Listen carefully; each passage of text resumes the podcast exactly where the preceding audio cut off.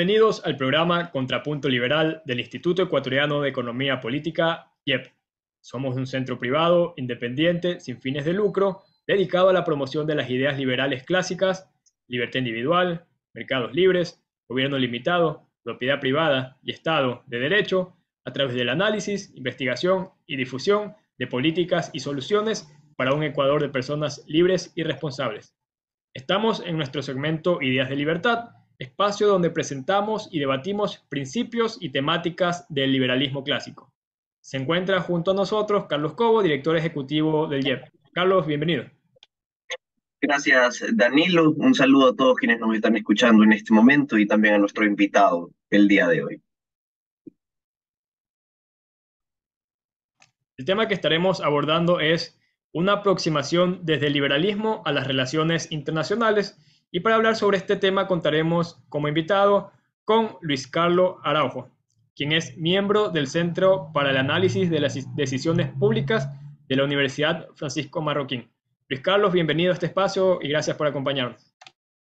Buenos días, gracias a ustedes por la oportunidad, muy agradecido de estar aquí con ustedes. Luis Carlos, para empezar, bueno, este, de forma general sobre el tema, quisiera preguntarte cuál es la visión eh, o el punto de vista del liberalismo en cuanto a las relaciones internacionales? En las relaciones internacionales básicamente existen dos escuelas de pensamiento principales. La primera es el realismo y la segunda es el liberalismo, tal y digamos que es el mismo nombre de la forma de pensar, pero tiene unas implicaciones algo diferentes. ambas parten de que el Estado es el protagonista de las relaciones internacionales hay que considerar que esta disciplina nace tras la Segunda Guerra Mundial. Entonces, en ese momento todavía estamos pensando más en clave país y no clave individuos en las relaciones entre países. Eso va a cambiar a lo largo del siglo XX y en el XXI, pero básicamente es el Estado como protagonista. El realismo argumenta que la, el motor de las relaciones internacionales es el conflicto. Eso quiere decir que todos los estados tienen intereses particulares y van a pelear entre ellos porque esos intereses necesariamente se contraponen unos a otros. Pero el liberalismo aboga por una cooperación internacional. Básicamente argumenta que aunque los estados sí tienen sus intereses personales, o bueno, personales no, particulares, tienen el incentivo de cooperar a nivel internacional para conseguir metas. Por ejemplo, uno de los mejores ejemplos de liberalismo en este tipo de relaciones internacionales es la Unión Europea. cualquier proceso de integración que básicamente argumenta, yo no puedo administrar el, digamos, el suministro de carbón en todo el continente, entonces creo un organismo superior a los estados en ese respecto para cooperar en ese sentido y así es como funcionarían los, el sistema de incentivos a nivel internacional según el liberalismo en relaciones internacionales. Esa es, digamos, la premisa básica. Pero oh, listo, eh, Luis Carlos, gracias por estar con nosotros. Aquí me surge una duda porque tú hablas del realismo y también luego el, liberalismo, ¿no?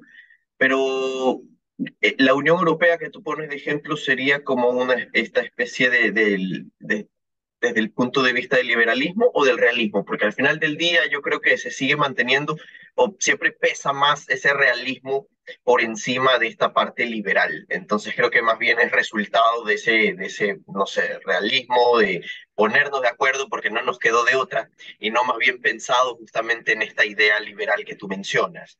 Entonces, no sé si este se, se aplica un poco a lo que tú dices o, o simplemente sucedió. ¿Qué nos podrías decir de este tema?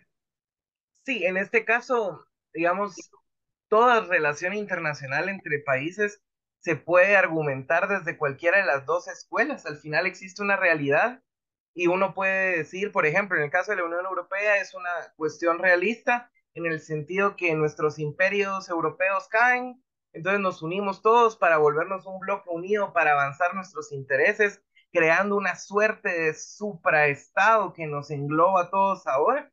Es una de las escuelas de pensamiento internas de eso pero también se puede argumentar desde el punto de vista liberal, como les digo, al final depende mucho de la corriente que uno adopte.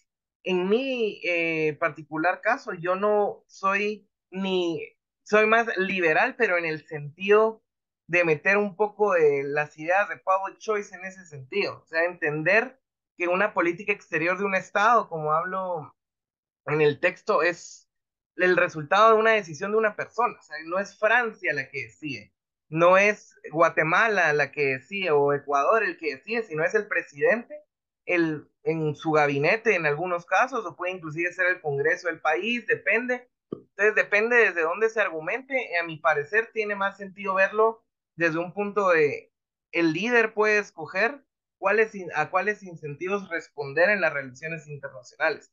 Puede que crea esa idea estatal de nosotros tenemos que pelear necesariamente con el vecino, o puede decir, bueno, yo decido cooperar. Digamos, en, en esta época de la Unión Europea se puede decir que el liderazgo francés y alemán después de la guerra decidieron abandonar esa idea realista por un momento para fundar instituciones, digamos, son liberales para adentro, pero realistas para afuera, si se le pudiera decir así.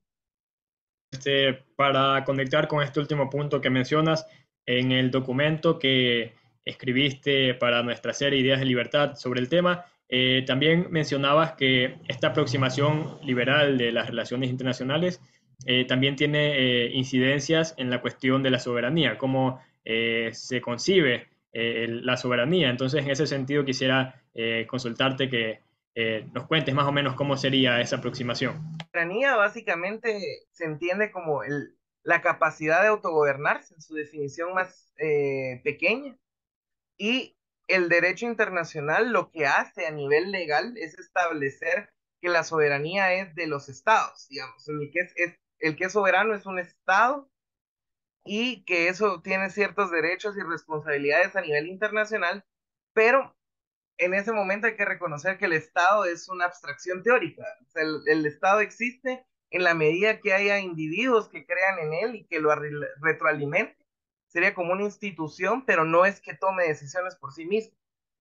Quien toma decisiones es la persona que está detrás de ese Estado y al final uno como ciudadano eh, también tiene incidencia en ese Estado a través de elecciones, a través de referéndums, depende, pero en su esencia más mínima yo argumento en este texto que la soberanía reside no en el pueblo, no en, eh, en abstracciones colectivas, sino en la persona misma, porque al final parte de esa libertad que todos los humanos tienen es poder escoger. Y entonces yo relaciono ese, esa idea de poder escoger a capacidad de autogobernarse. Entonces, en esencia, la soberanía, como la mayoría de cuestiones que se analizan en temas sociales, es una agregación de las de toda la, digamos, de las soberanías de todos los individuos. Es lo que yo argumento en este texto, que al final nos da una explicación de cómo funciona. Evidentemente, aunque yo tenga la soberanía en primera instancia, no quiere decir que yo decida sobre todas las personas en Guatemala.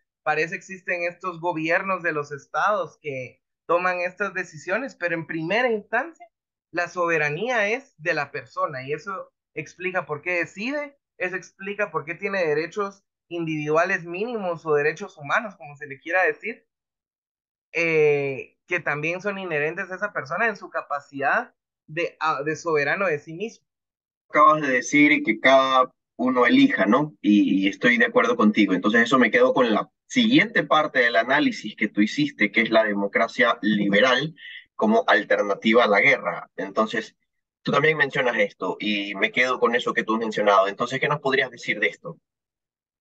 Sí, em, en este caso existe una teoría de relaciones internacionales que se llama la Pax Democrática. Eso básicamente eh, en ciertos periodos de la historia se le atribuye la paz del mundo, entre comillas, porque siempre hay algún tipo de guerra, ya sea internacional o interno, pero digamos hay periodos más pacíficos, se le atribuye un imperio, por ejemplo, Pax Romana, en esa época había pocas guerras porque el imperio romano controlaba todo, Pax Británica, en la época del imperio británico y su control de los mares.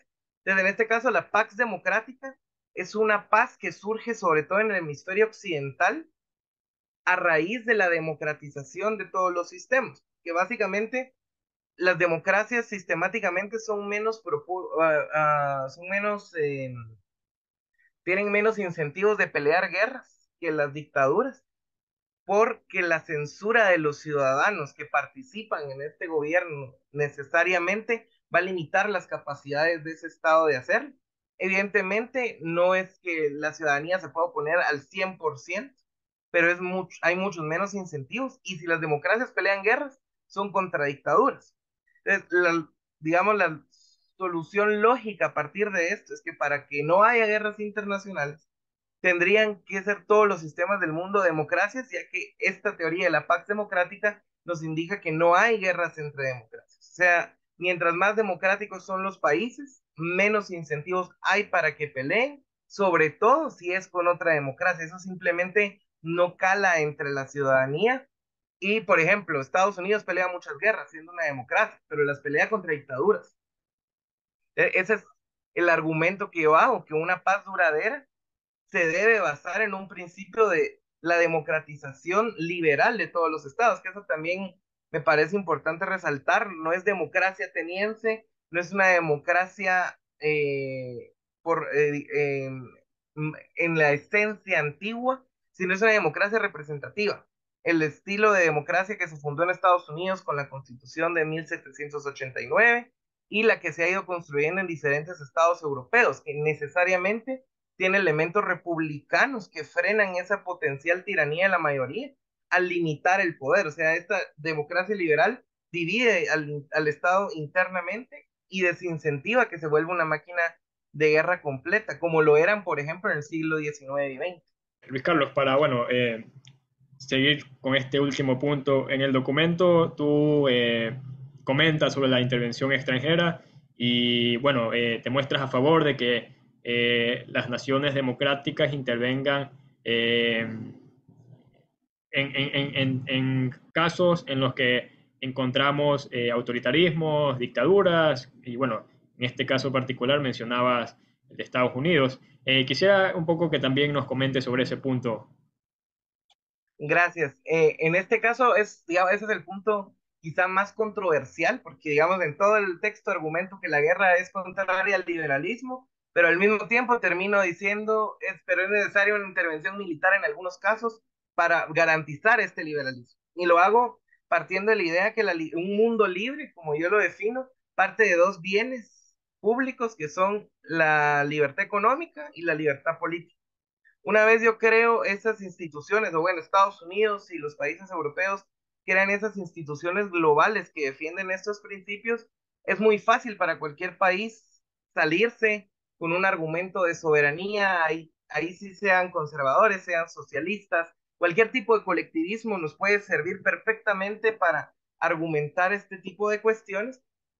Entonces yo defiendo que en ocasiones, no siempre, la intervención militar es importante. Hay muchas intervenciones anteriores que se pueden hacer como presión a los gobernantes, se puede hacer eh, con cooperación internacional, mejor si es privada, que es la que es más eficiente, y lo han demostrado consistentemente la experiencia de la ayuda extranjera directa, pero hay instancias donde simplemente el sistema ya, ya no da, o sea, se necesita una suerte de intervención. Por ejemplo, yo no creo que eso sea posible contra la China comunista actualmente. sería demasiado costoso, pero una intervención, por ejemplo, en Nicaragua, que es una, algo que nos afecta mucho a nosotros a los centroamericanos. Es un perfecto ejemplo de esto porque una vez se abre el mercado centroamericano, una vez se democratiza Centroamérica desde las élites políticas para abajo, a través de los tratados de Esquipulas 1 y 2, que son la base de nuestro proceso de integración regional, Nicaragua es parte de la comunidad, pero ahora ante esta dictadura personalista y comunista de Ortega, no se puede hacer nada porque siguen gozando de los beneficios de este mercado libre, siguen gozando de la integración política, pero ya no tienen esas responsabilidades. De sacar a Nicaragua es destruir el sistema. Entonces, en estas ocasiones, partiendo de la idea nuevamente de que el verdadero soberano es el individuo y son las personas que están siendo perseguidas en Nicaragua, veo una posibilidad de que sea una intervención militar. Evidentemente, no se puede intervenir militarmente en todo el mundo, eso tampoco es apropiado y retroalimenta este estado militarista del que Rothbard hablaba en Estados Unidos, por ejemplo. Pero ante estas situaciones, cuando estas élites se enquistan en eh, élites autoritarias, se enquistan en los sistemas, hay momentos en que simplemente no hay que dejar de lado una opción militar, aunque no es la primera opción, eso hay que reconocerlo pero siempre tiene que estar dentro de todas las opciones que se puedan tener. Opinión, me encantaría que nos dijeras eh, cuáles son los logros del sistema liberal internacional. Eh, en esencia son dos logros principales. El primero es la y el más evidente es la reducción de la pobreza en general. Eh, esta liberalización comercial liderada primero por Estados Unidos y Europa, que se ha expandido a todo el mundo, es la responsable de que los sistemas de, cualquier país del mundo tenga mejores condiciones de, vías, de vía que antes. Por ejemplo, antes la, digamos, e, en estas gráficas que salen en, en libros, no me acuerdo el libro, creo que es de Rosling, es el apellido del autor, ahorita no me acuerdo. Our World in Data es una, es una página donde están todas estas gráficas. Uno ve cómo despega la economía de todos los países a partir de la liberalización comercial, porque el comercio es importante tanto como la defensa de la propiedad privada y reconocer ese derecho que tienen las personas de intercambiar libremente y también por su función que es enriquecer. Sí, hay pobreza, pero la pobreza extrema y la pobreza normal, por decirlo de alguna manera, para diferenciarla de la extrema, se han reducido mucho desde, desde la Segunda Guerra Mundial este es el principal elemento, diría yo, la reducción de la pobreza que redunda en más riqueza para las personas y una mejor condición de vida. Es un desarrollo de verdad, no es un desarrollo liderado por el Estado de decir, ah, como construí carreteras, ya soy desarrollado, sino que aquí la persona es en realidad la que se desarrolla. Y el segundo éxito es eh, la libertad política, que nuevamente en estas gráficas se puede ver la democratización del mundo. Pasamos de estar en monarquías absolutistas, en dictaduras de varias ideologías, a que más o menos la mitad de la población del mundo viva en sistemas que garantizan sus derechos mínimos. Desafortunadamente, en la época que estamos viviendo, estamos viendo una regresión autoritaria en casi todo el mundo. Por citar algunos ejemplos, Turquía, que tuvo elecciones ayer, el presidente fundamentalista Erdogan lleva 20 años en el poder, pero la gran diferencia es que ahora la democracia no es una, la democracia liberal, insisto, no es la excepción, sino es más o menos la regla. Inclusive las dictaduras tienen que remedar los mecanismos de las democracias para ser legítimos ante los ojos de los gobernados e internacionalmente. Ya no es como antes que el rey decía ser el hijo de un dios y este dios y este rey en su calidad de hijo de un dios hacía lo que quería, sino ahora es necesitamos fingir ser democracia para que se nos respete como legítimos. Evidentemente no lo son. Por ejemplo, Irán tiene elecciones, pero eso no justifica que sean democracia. Rusia igual, inclusive la China comunista tiene unas elecciones locales para construir el sistema de abajo para arriba según su ideología pero el hecho que lo tengan que copiar nos indica el valor que eso tiene. Y también el hecho que las personas ahora son mucho más libres respecto a sus antepasados, inclusive sus abuelos, por ejemplo. Luis Carlos, para terminar, eh, quisiera consultarte eh, a partir bueno, de, todo lo conversado y también este, nuevamente apuntando a lo que escribes eh, en el documento, ¿cuál sería la política exterior desde el punto de vista liberal? una política exterior desde el punto liberal sería avanzar los principios de la libertad en la misma. Hay que definir política exterior como las acciones que un Estado toma para avanzar sus intereses, nuevamente partiendo de la idea que no es el Estado el que toma la decisión, sino el liderazgo de este Estado. Entonces, básicamente anclarse a los países libres del mundo. Creo que para esa es una lección sumamente importante para países como los nuestros, Guatemala, Ecuador, Latinoamérica en general, si queremos ser parte de este mundo libre, gozar de las instituciones del mundo libre, no podemos pivotar hacia China, no podemos pivotar hacia Rusia, tenemos que anclarnos entre nosotros, que somos también países relativamente libres, y también irse con países, eh, tener relaciones directas con Estados Unidos, con la Unión Europea y sus miembros respectivos, y también con lo que yo llamo el Asia Libre, que son países como Japón, Corea del Sur, India, Israel, ese tipo de países que, cuya, interacción con nosotros permite que estas instituciones se refuercen. No hay que ser como Bukele, por ejemplo, aquí en, el, en Centroamérica, que siempre escucha, bueno, no sé en Ecuador qué tanto se escucha sobre él, pero aquí es, muchos lo quieren porque él en teoría está peleando contra las maras, que son las pandillas organizadas, que prácticamente son grupos terroristas aquí. Entonces, él para hacer todas sus políticas se alejó de los Estados Unidos, que es una potencia que le exige que rinda cuentas, y ahora está aliado con los chinos y con los rusos para aislarse de los Estados Unidos. Y lo mismo hace Nicaragua, desafortunadamente Honduras va por el mismo camino. Guatemala en ese sentido ha hecho una buena decisión de seguir con su alianza con Estados Unidos, también con Israel, con Taiwán, con, sobre todo con Taiwán, que es una cuestión muy debatida aquí en Centroamérica. Entonces, ese es el primer paso. Eh, y tener relaciones profundas con los países que son sistemas que garantizan más las libertades y no refugiarse en los autoritarios solo por oponerse dogmáticamente a los Estados Unidos o a la Unión Europea. Y otro paso que me parece importante son los procesos de integración. Eso lo menciono al final, me hubiera gustado ampliarlo un poco más. Al final, los procesos de integración como los que hemos tenido en Latinoamérica pueden ser muy buenos si promueven el comercio, la democratización liberal de los sistemas y cuestiones similares, pero pueden ser muy malos si su argumento es aislémonos de los Estados Unidos, aislémonos de la Unión Europea porque nosotros somos independientes.